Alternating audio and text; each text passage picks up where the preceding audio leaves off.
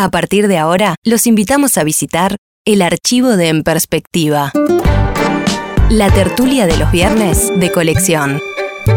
Un viaje a través de los años junto a la mesa de los viernes, la más intemporal de En Perspectiva para volver sobre temas que nunca dejan de ser actualidad.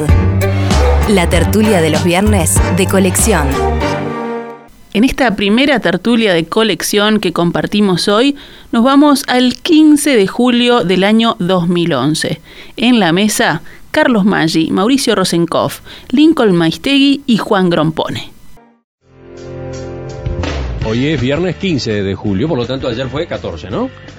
Ayer, 14 de julio, se cumplieron 222 años de la toma de la Bastilla el hito que se convirtió en símbolo del comienzo de la Revolución Francesa. Y varios de los integrantes de esta mesa querían hablar del tema. Empezamos contigo, Carlos. No, le pasa la pelota a Juan. Empieza Juan entonces. Bueno, a mí me parece muy bien festejar el el, aniversario de la cuarta revolución capitalista triunfante. Pero quiero recordar que es la cuarta revolución y me gustaría que se festejaran las otras tres. Mauricio sonríe, quedó, quedó este, impresionado con tu arranque. Bien, quisiera recordar las otras tres muy rápidamente porque nuestra educación, que es totalmente afrancesada, solo considera la revolución francesa como revolución capitalista. La primera revolución fue holandesa, entonces tendríamos que festejar los 23 de enero el Tratado de Utrecht de 1579, que fundó las Provincias Unidas y creó la primera potencia capitalista holandesa. Holanda durante el siglo XVI, durante el siglo XVII se convirtió en el centro cultural de Europa, el centro editor, el centro tenía los más grandes pintores, para mencionar por ejemplo a Rembrandt o a Vermeer, para, para mencionar dos. Allí era donde se publicaban los libros de Galileo, los libros de, de, todos los que, de todos los que no se permitían publicar en el resto de Europa. La segunda revolución ocurrió un siglo después. Tendríamos que festejarla el 30 de enero, de modo que ya tenemos dos festejos para enero. El 30 de enero de 1649, cuando Lord Protector Cromwell, para mí el político más importante del siglo XVII, le cortó la cabeza al rey de Inglaterra y estableció una nueva república, una nueva sociedad en donde el parlamento manejaba todo, declaró la libertad de los mares y abrió a Inglaterra como potencia industrial. Medio siglo después, Inglaterra inventaba la máquina de vapor, aparecía Newton que escribía, revolucionaba la física, la ciencia y aparecía la revolución industrial. Luego ocurrió una tercera revolución anterior de la francesa, el 4 de julio, hace poquito.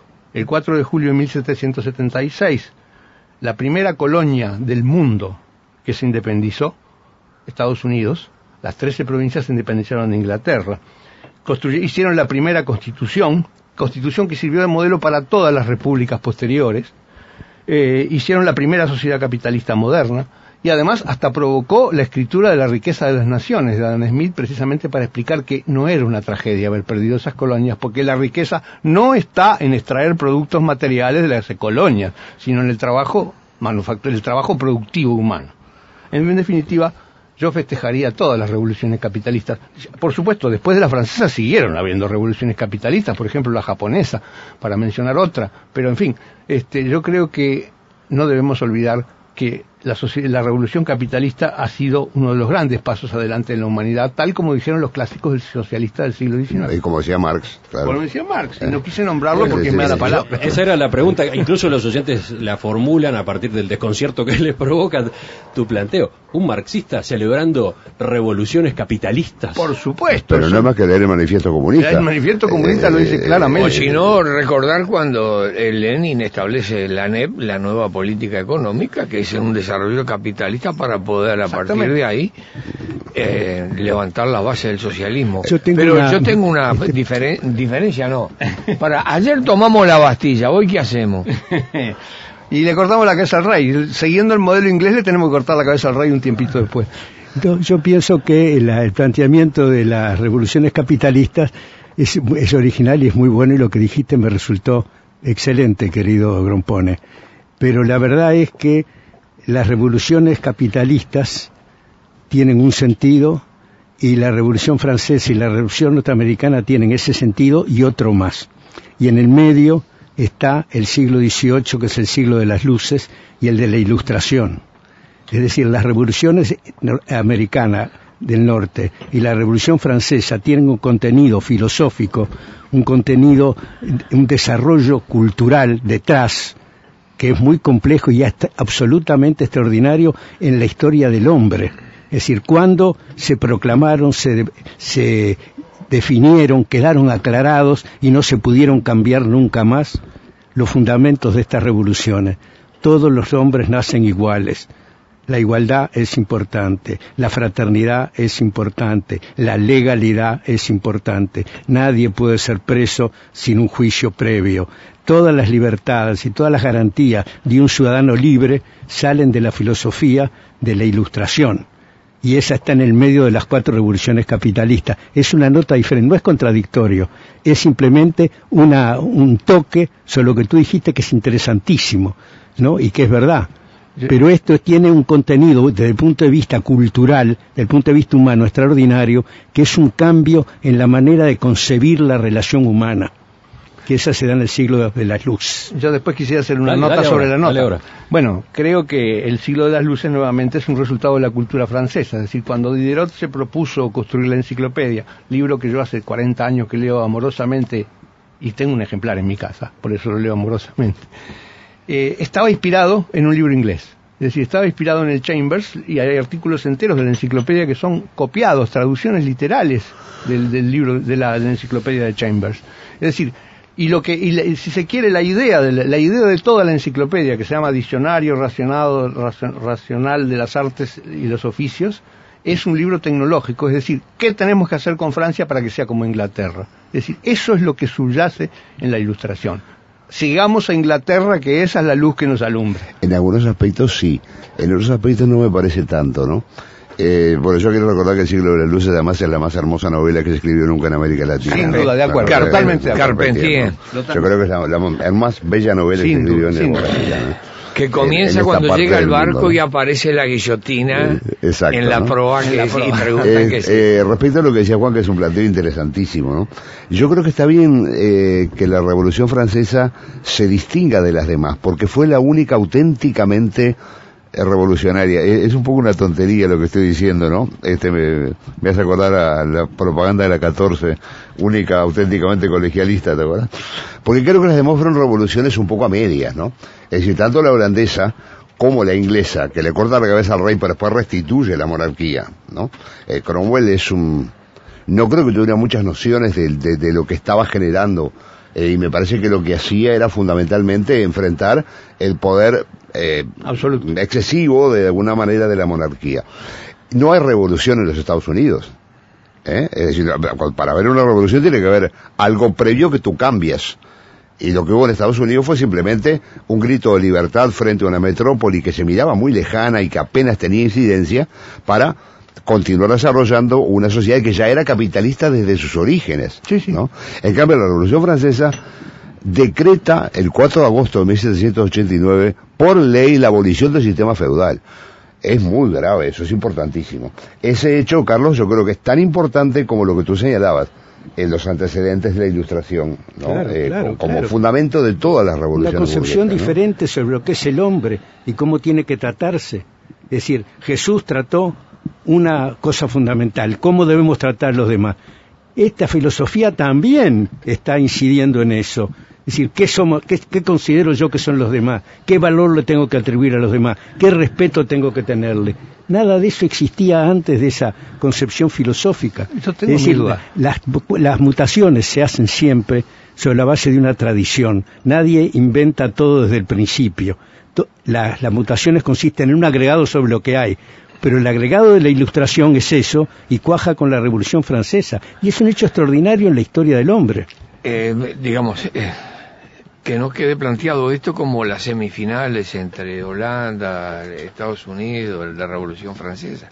Es decir, no hay un solo texto en la historia de la humanidad que no tenga raíces en otros textos. Sí, claro. Se han encontrado textos de la Ilíada anteriores a la Ilíada y además sobre el pensamiento eh, de, Jesús eh, se hace referencia no muerto, ¿no? De la, eh, claro, pero anterior a eso hubo un monasterio budista al norte instalado al norte, eso lo cuenta Renan, lo estudia Renan, este, al norte de Galilea. Es decir que todo tiene su, hay no hay una fragmentación, hay toda una unidad. Ahora, ¿por qué para nosotros pesa tanto la toma de la Bastilla y la Revolución Francesa?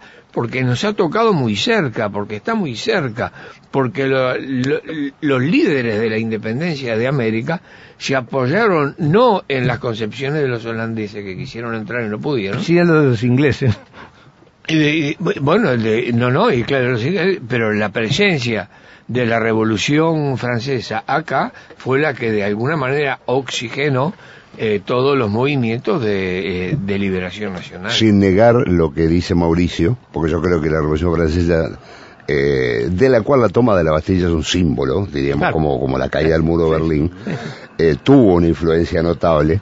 Hay que recordar el libro de Herrera, la Revolución Francesa de Sudamérica donde demuestra, a mi juicio, más allá de cualquier duda, que fue mucho más importante en América Latina y en la revolución latinoamericana y particularmente la rioplatense, y particularmente Artigas, la revolución norteamericana, ¿no? y la elaboración teórica de los norteamericanos, Thomas Paine, por ejemplo, que eh, la influencia francesa, que sí tuvo más influencia en Buenos Aires, con, con los proto-jacobinos o pseudo-jacobinos, Mariano Moreno y Castelli, ¿no? Este, prefiero la revolución nuestra y prefiero Artigas. Tengo varios mensajes de los oyentes. Por ejemplo, eh, dice Marrón del Estadio que todas las revoluciones son tétricas, lo que importa es el contenido cultural. Las revoluciones no son tétricas, sin revolución estaríamos en la de piedra. Claro. Eh, como concepto sociológico, la revolución implica cambio. Y si, si no se cambia, no se progresa, si es que la idea de progreso de alguna forma existe. Que un, cambio que no se puede hacer de otra manera, porque si hubiera podido hacer de otra manera nadie hubiera elegido el cambio revolucionario. ¿verdad? ¿Cómo hace un contenido cultural sin un acto revolucionario? Claro, pero fíjate una, una cosa, hablamos de revolución industrial y ahí no hay ningún, eh, diríamos, eh, en el concepto no hay ni, eh, pero es una figura, la caída evidente de ningún gobierno y nada por el estilo. Es un proceso que dura 150 años y por su gravedad, por un segundito, Carlos, por su profundidad, merece el nombre de revolución. Pese a que dura 200 años.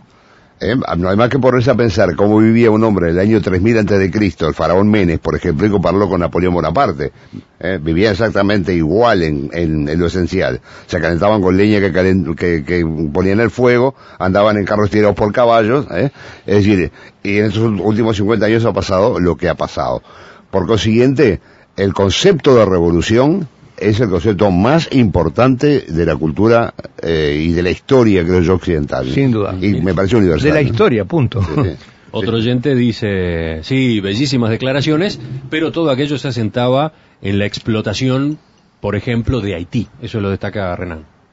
Sí, claro, y la explotación colonial, claro. Claro, la explotación colonial, sí. Sin duda.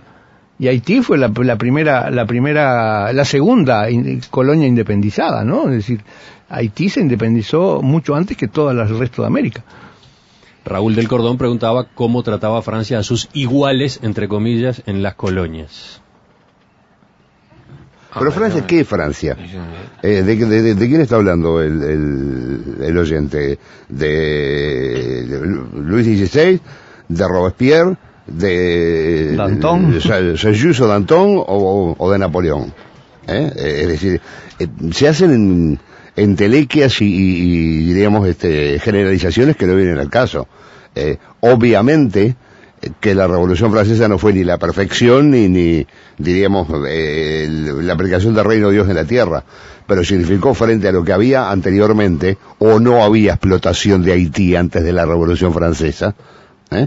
es un paso adelante gigantesco en la historia de la humanidad. Otro, otro cuestionamiento, dice Santiago, por favor, considerar todos los aspectos incluso los negativos que tenemos debido a la influencia francesa en cuanto a intolerancia, estatismo, persecución a la religión.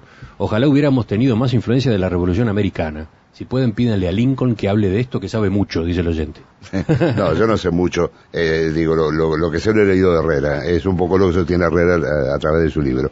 Es cierto que hubo una intolerancia en la Revolución Francesa, no hacia la religión, sino hacia el catolicismo porque fue hecha por masones y hay una vieja pulseada entre masones Y, y, católicos, pero me parece en definitiva que fueron mucho más pero infinitamente más los aspectos positivos Yo que creo- los negativos. El Yo creo que catolicismo nunca se atacó la religión, se atacó el, cleric- el clericalismo, que es otra cosa, que es la acción del clero Claro. sobre la sociedad.